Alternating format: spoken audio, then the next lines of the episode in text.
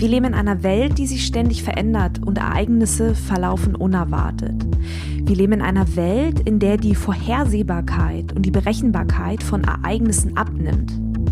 Wir leben in einer Welt, die zunehmend komplexer wird, in der One Fits All gestern war. Dinge sind eben plötzlich nicht mehr exakt bestimmbar. Nicht mehr nur schwarz oder weiß sind Optionen. Plötzlich spielt eben auch bunt eine Rolle. Und genau das erlebt die Welt gerade mit Covid-19. Diese Pandemie führt uns vor Augen, wie verletzlich unser System ist, wenn zum einen Ereignisse eintreffen und zum anderen diese auch noch unerwartet verlaufen. Wir erleben gerade, welche Auswirkungen diese Veränderungen auf jeden einzelnen von uns haben, physisch sowie auch psychisch. Es ist keine leichte Zeit für niemanden von uns.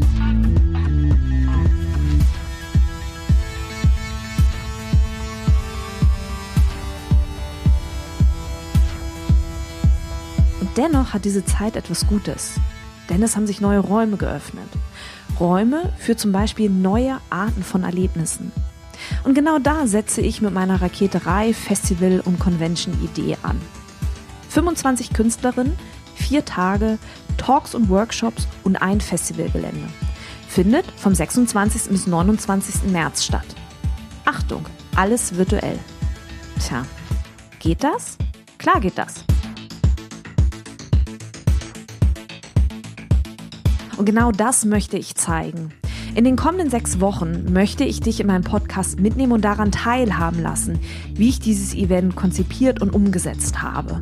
Ich möchte dich mit auf die Reise nehmen, zum einen dahin, wo die Idee entstanden ist, aber ich möchte dich auch daran teilhaben lassen, zum anderen, über welche Hürden ich rüber musste, wie wir auf das Festival aufmerksam gemacht haben ich möchte meine Promotion-Strategie offenlegen, aber auch einen Einblick in meine Kalkulationen geben und der Frage nachgehen, welche Rolle Geld dabei eigentlich spielt. Sicherlich werden auch meine Ängste eine Rolle spielen, denn die gilt es zu überwinden. Und genau das möchte ich euch erzählen. Diese sechsteilige Podcast-Serie soll eine Schritt-für-Schritt-Anleitung für alle sein, die ebenfalls Lust haben, Neues auszuprobieren, Dinge auszuprobieren, bei denen man denkt, hm, das geht doch gar nicht und all das in dieser, ja, unberechenbaren Zeit.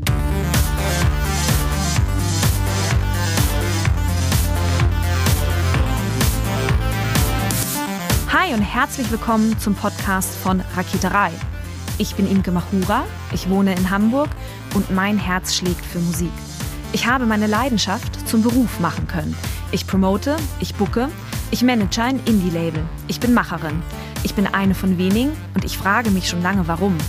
Deswegen habe ich mich auf die Suche gemacht und ich habe Antworten gefunden. In dieser Podcast-Serie porträtiere und interviewe ich Frauen, die die Musikbranche prägen und mitgestalten.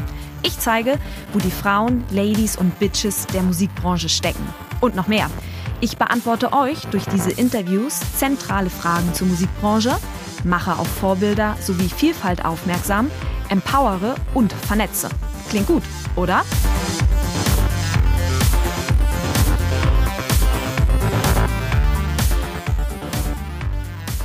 Seit ungefähr drei Wochen nehme ich euch jetzt mit hinter die Kulissen des Raketerei-Festivals. Ich habe offengelegt, wie eigentlich die Idee eines Online-Festivals entstanden ist. Ich habe einen sehr detaillierten Einblick gegeben, welche Promotion-Strategie wir verfolgen.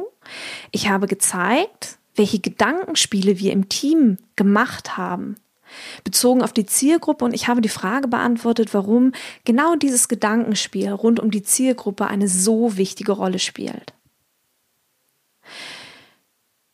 Genau darüber habe ich in den ersten drei Teilen gesprochen und habe euch damit einen sehr detaillierten Einblick gegeben und habe euch sehr detailliert mit hinter die Kulissen vom Raketerei Festival genommen. Events zu planen und zu veranstalten sind mit wahnsinnig vielen Unwägbarkeiten verbunden, denn na klar, man kann seinem Gegenüber ja nicht in den Kopf gucken und eben die Informationen herauslesen, die man aber möglicherweise benötigt, damit man sicher gehen kann, dass das, was man da plant, auch erfolgreich wird. Und diese Unwägbarkeiten, von denen ich hier spreche, können, sie müssen nicht, aber sie können zu Ängsten führen oder sie können Ängste entstehen lassen. Dann denkt man in dem einen Moment, boah, yeah, ich habe hier halt irgendwie total die knaller Idee und das wird ein Riesenerfolg. Und in dem Moment, in dem man so einen Gedanken hat, gesellen sich auch im Kopf sofort kritische Fragen dazu. Fragen wie, ja, aber was ist denn, wenn die ganze Idee floppt? Was wäre, wenn am Ende ein dickes, dickes Minus steht? Oder was wäre, wenn niemand das Online-Festival besucht? Die Zeit vor einem Online-Event oder vor einem solchen Event kann zu einer emotionalen Achterbahnfahrt werden. Und aus diesem Grund möchte ich im vierten Teil der Podcast-Serie, in der ich euch mit hinter die Kulissen vom Raketerei-Festival nehme, über drei Fehler bzw. drei Stolpersteine sprechen, die einen ins Boxhorn jagen können und vielleicht, wenn man das nicht präsent hat, eben auch dazu führen können, aufzugeben. Und damit sind wir auch direkt beim ersten Fehler, der passieren kann oder beim ersten Stolperstein, über den man stolpern kann, wenn man so ein großes Online-Event plant. Ich nenne ihn den Ungeduldsfehler. Man muss sich einfach immer und immer wieder bewusst machen, dass die Menschen da draußen oder dass die wenigsten Menschen da draußen die wenigsten, das ist das Wort, um das es geht, dass die wenigsten Menschen da draußen sich in die Kategorie der Spontankäufer zuordnen lassen. Was bedeutet es, ein Spontankäufer zu sein? Naja, man sieht ein Produkt oder ein Angebot und schlägt ohne lange nachzudenken zu, ganz spontan eben. So agiert aber die Minderheit.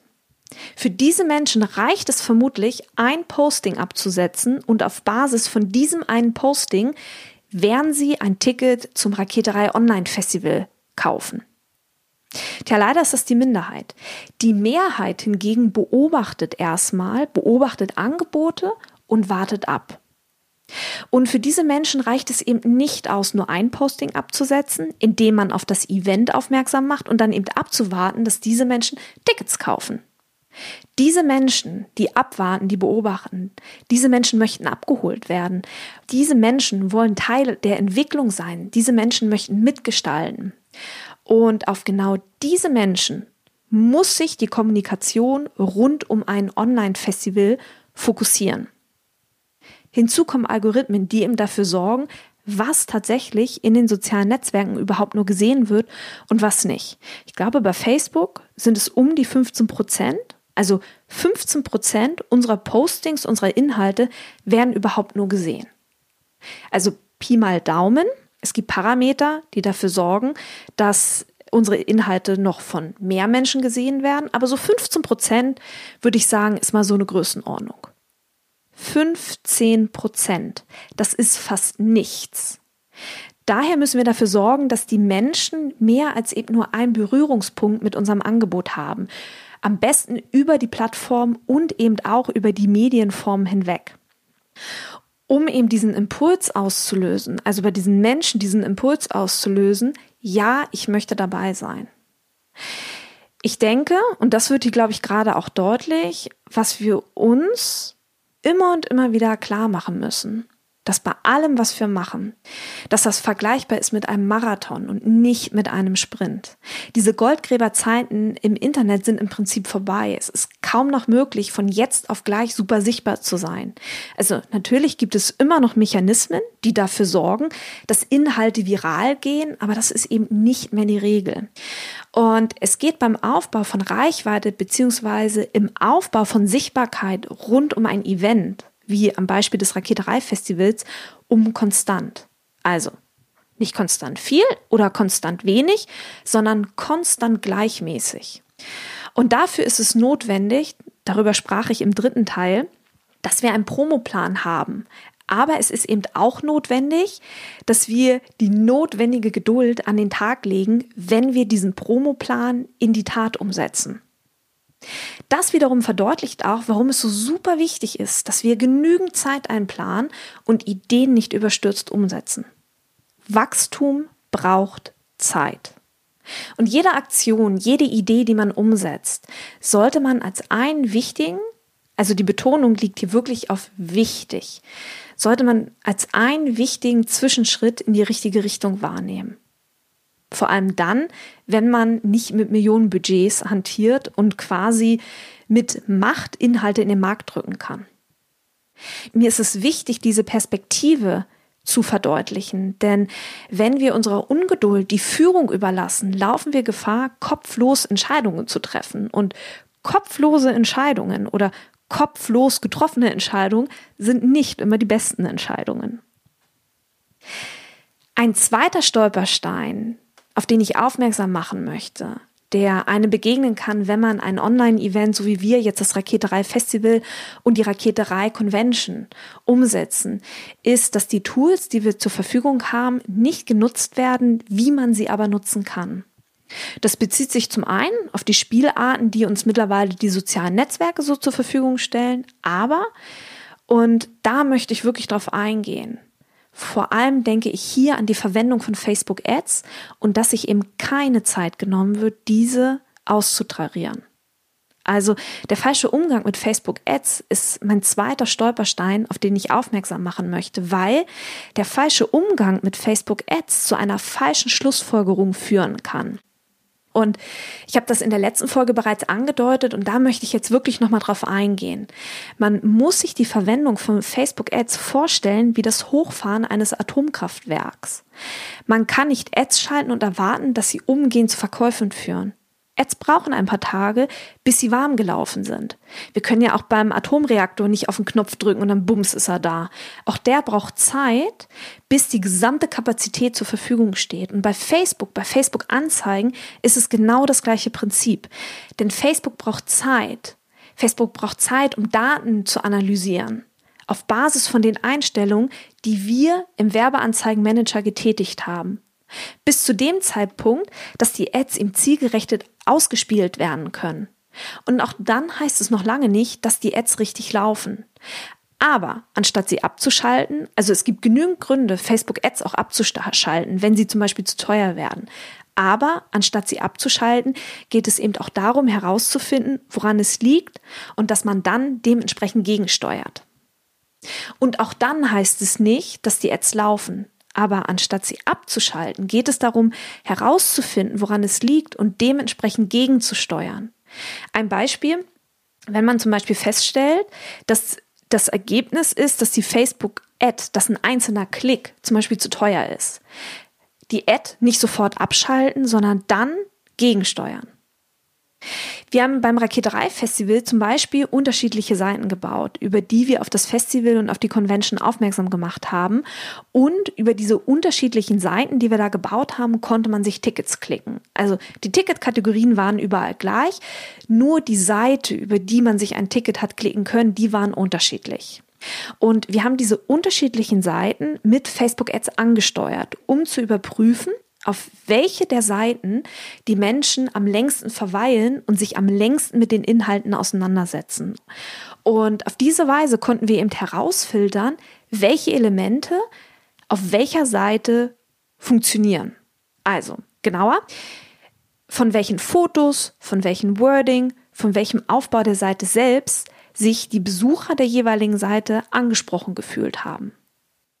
Und nachdem wir das herausgefunden haben, haben wir eine finale Seite erstellt, aber dann reicht es eben nicht, sich im Weiteren auf eine Seite zu beschränken und da Ads drauflaufen zu lassen, sondern dann geht es darum, im Weiteren sogenannte Retargeting-Anzeigen zu schalten. Also das ist eine Anzeige, die an die Menschen ausgespielt werden, die bereits auf der Seite waren, aber eben nicht gekauft haben. Tja, macht das Sinn? Weil eigentlich könnte man ja denken, wenn die nicht gekauft haben, dann wollen sie vielleicht auch nicht. Ja, das stimmt, das ist eine Perspektive. Ich habe in diesem Zusammenhang eine etwas andere Perspektive. Ich gehe davon aus, dass sie nicht gekauft haben, nicht weil sie nicht wollten, sondern weil sie den Kaufvorgang unterbrochen haben. Warum auch immer. Postbote hat geklingelt, Mikrowelle hat gebingt, weil das Essen fertig war, Baby hat geschrien, warum auch immer. Der Kaufvorgang wurde unterbrochen und sie sind nicht zurückgekehrt und dann ist es in Vergessenheit geraten. Und durch diese Retargeting-Anzeigen rufe ich diesen Besuchern auf meiner Seite, rufe ich mich mit dem Festival wieder zurück in Erinnerung. Der dritte Fehler, den man machen kann, wenn man ein Online-Event plant, dass man nicht andere Menschen für sich sprechen lässt. Stichwort Testimonials und Pressestimmen. Also dritter Fehler, eben auf die Nutzung von Pressestimmen und Testimonials gänzlich zu verzichten.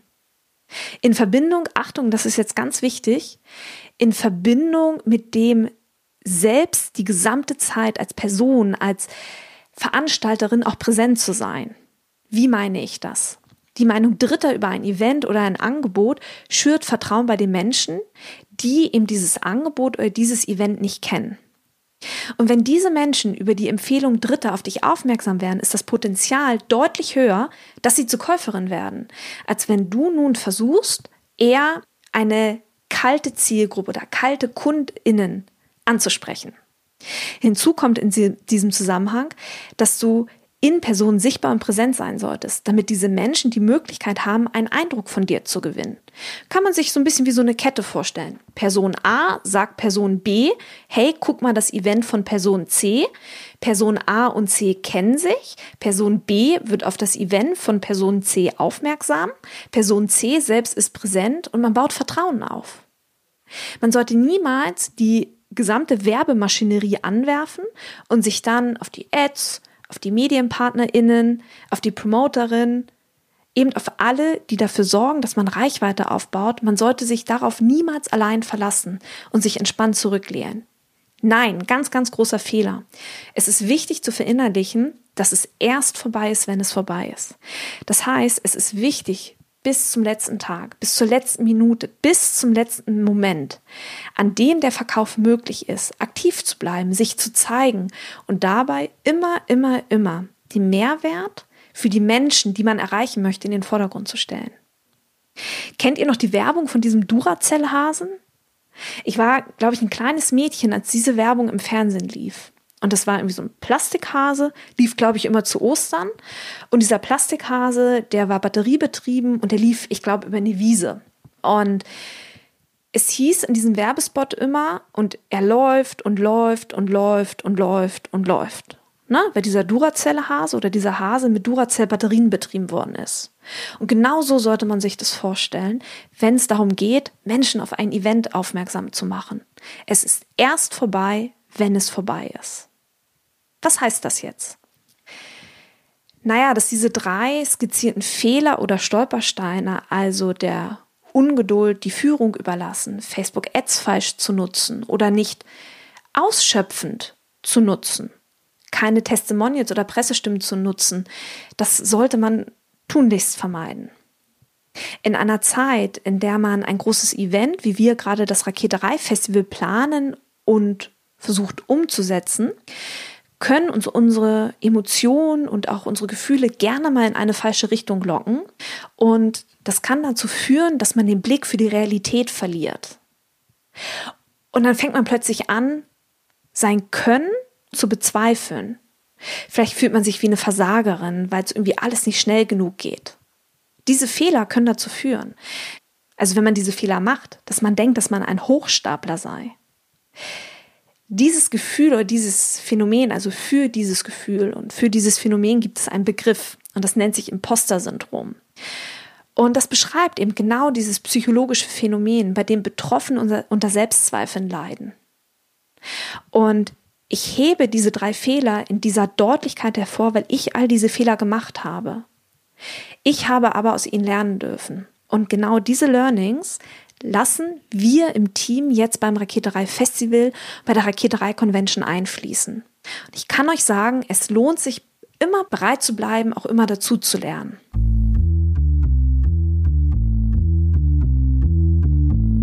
In der nächsten Folge gebe ich euch einen detaillierten Einblick ins Workshop-Programm des Raketerei Festivals und der Raketerei Convention.